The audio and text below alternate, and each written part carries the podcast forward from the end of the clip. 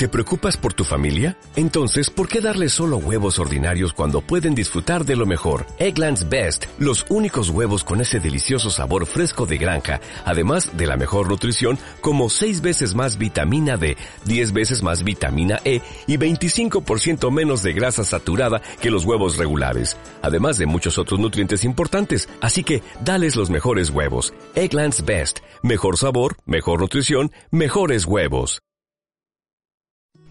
Aprender la Onda es un programa hecho con amor por profesores de todo el país que quieren continuar acompañando a sus estudiantes en sus procesos de desarrollo.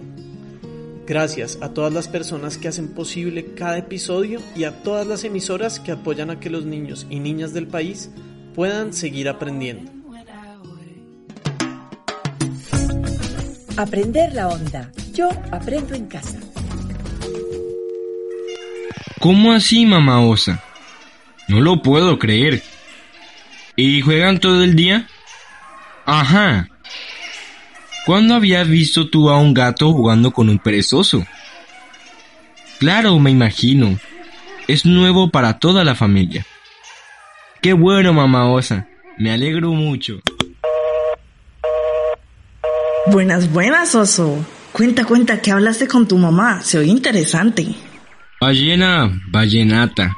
Imagínate que mi mamá me contó que mi primo el oso garrudo Juan de los Vientos, que es bien garrudo y bien mal geniado, anda de mejor amigo de un gato del barrio. Juegan, se hacen masajes, se limpian mutuamente y comparten la comida. Y pues yo no lo puedo creer, ballena, porque normalmente los presosos y los gatos ni muy ni muy ni tan ni tan que digamos. Es decir, no solemos ser amigos. ¡Ay! ¡Pero qué bonito! Es una gran lección de tolerancia, ternura y respeto entre especies. Esa es la gran prueba de que sí podemos convivir con otros seres aunque seamos muy diferentes. Yo tengo una historia bonita sobre eso, sobre mis amigos los percebes. ¿Per qué?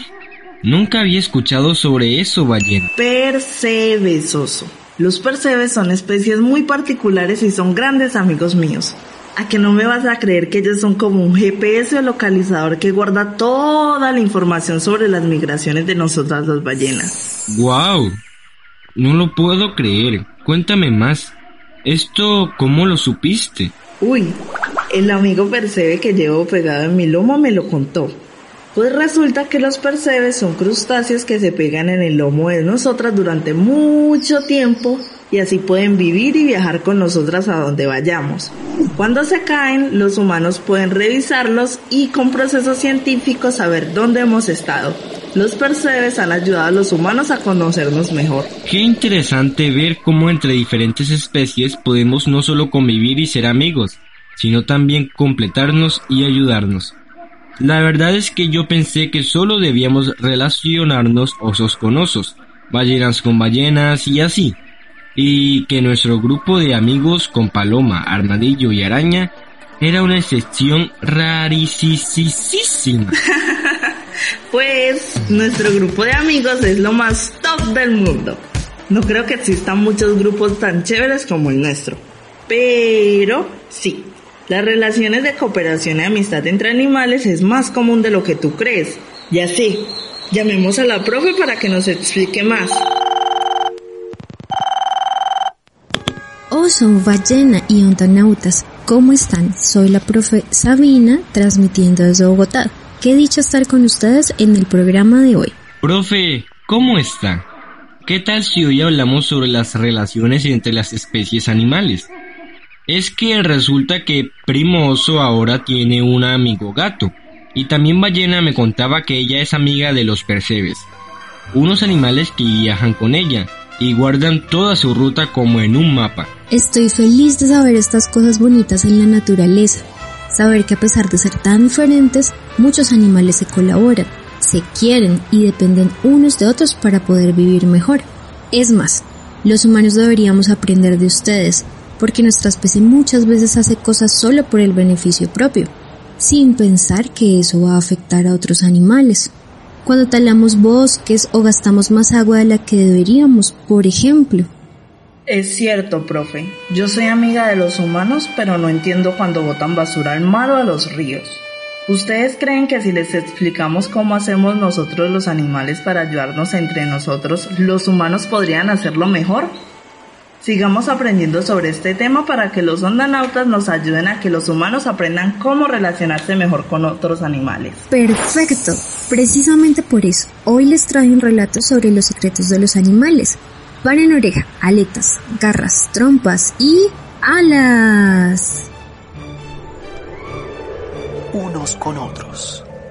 Compartir es una de las estrategias más inteligentes que han desarrollado ciertas especies animales para sobrevivir sin destruirse las unas a las otras. Es común que dos individuos de la misma especie compartan, cooperen y se beneficien mutuamente. Pero en la naturaleza también se dan vínculos estrechos entre animales muy diferentes, como el perro y el hombre, que se relacionan desde hace miles de años. Probablemente todo empezó cuando los lobos rondaban los alrededores de los campamentos humanos en busca de sobras de comida. Con el tiempo, los humanos se dieron cuenta de que podían obtener su ayuda para cazar y ellos a cambio recibían alimento. Esta relación se transformó y hoy los perros son capaces de detectar enfermedades, buscar heridos en catástrofes, descubrir sustancias peligrosas o guiar a los ciegos y se han convertido en nuestros mejores amigos. Pero así como entre el perro y el hombre en fuerte lazo, en la naturaleza existen muchas otras especies que se asocian para beneficiarse. Es el caso del pez payaso y la anémona, un invertebrado marino familiar de las aguamales. El pez está expuesto a muchos depredadores, pero puede refugiarse entre los tentáculos venenosos de la anémona, que son peligrosos para la mayoría de sus enemigos. Por su parte, la anémona se beneficia al tener al pez payaso como aliado porque le trae presas. Otro ejemplo es de la rémora y el tiburón. La rémora es un pez pequeño que suele adherirse al cuerpo de algún pez de mayor tamaño en busca de protección. Aunque son capaces de cazar por sí misma y son buenas nadadoras, prefieren adherirse a los cuerpos de especies como los tiburones, a los que a cambio de esa protección les limpian los restos de comida los parásitos y las bacterias de la piel. Ya sabes que hay relaciones entre distintas especies y seguramente estarás pensando en ese perro o gato que te brinda compañía y afecto, en ese amigo que siempre te acompaña. Estas relaciones son la prueba del ingenio y la sabiduría de la naturaleza, que nos demuestra que las diferencias no son obstáculos, sino que al contrario pueden ser muy provechosas.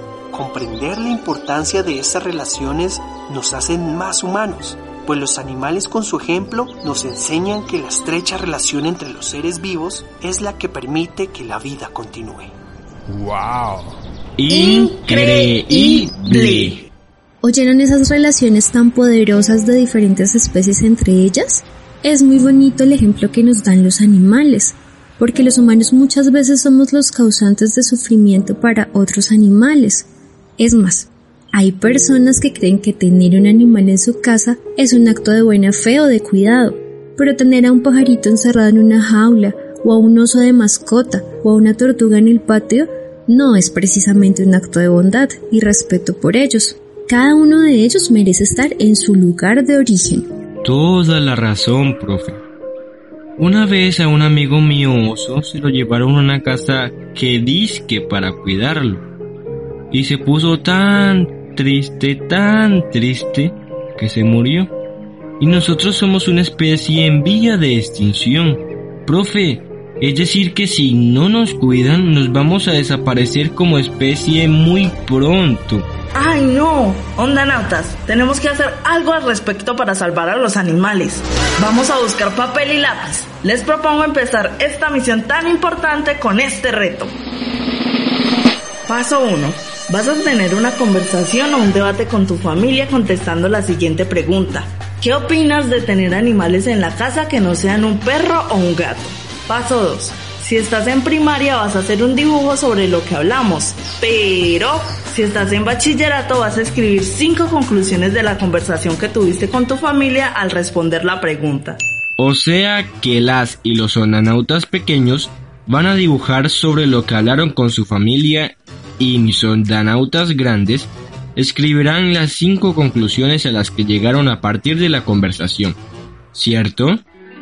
Como por ejemplo, ¿qué podría estar bien tener un animal diferente a un gato y a un perro durante un tiempo?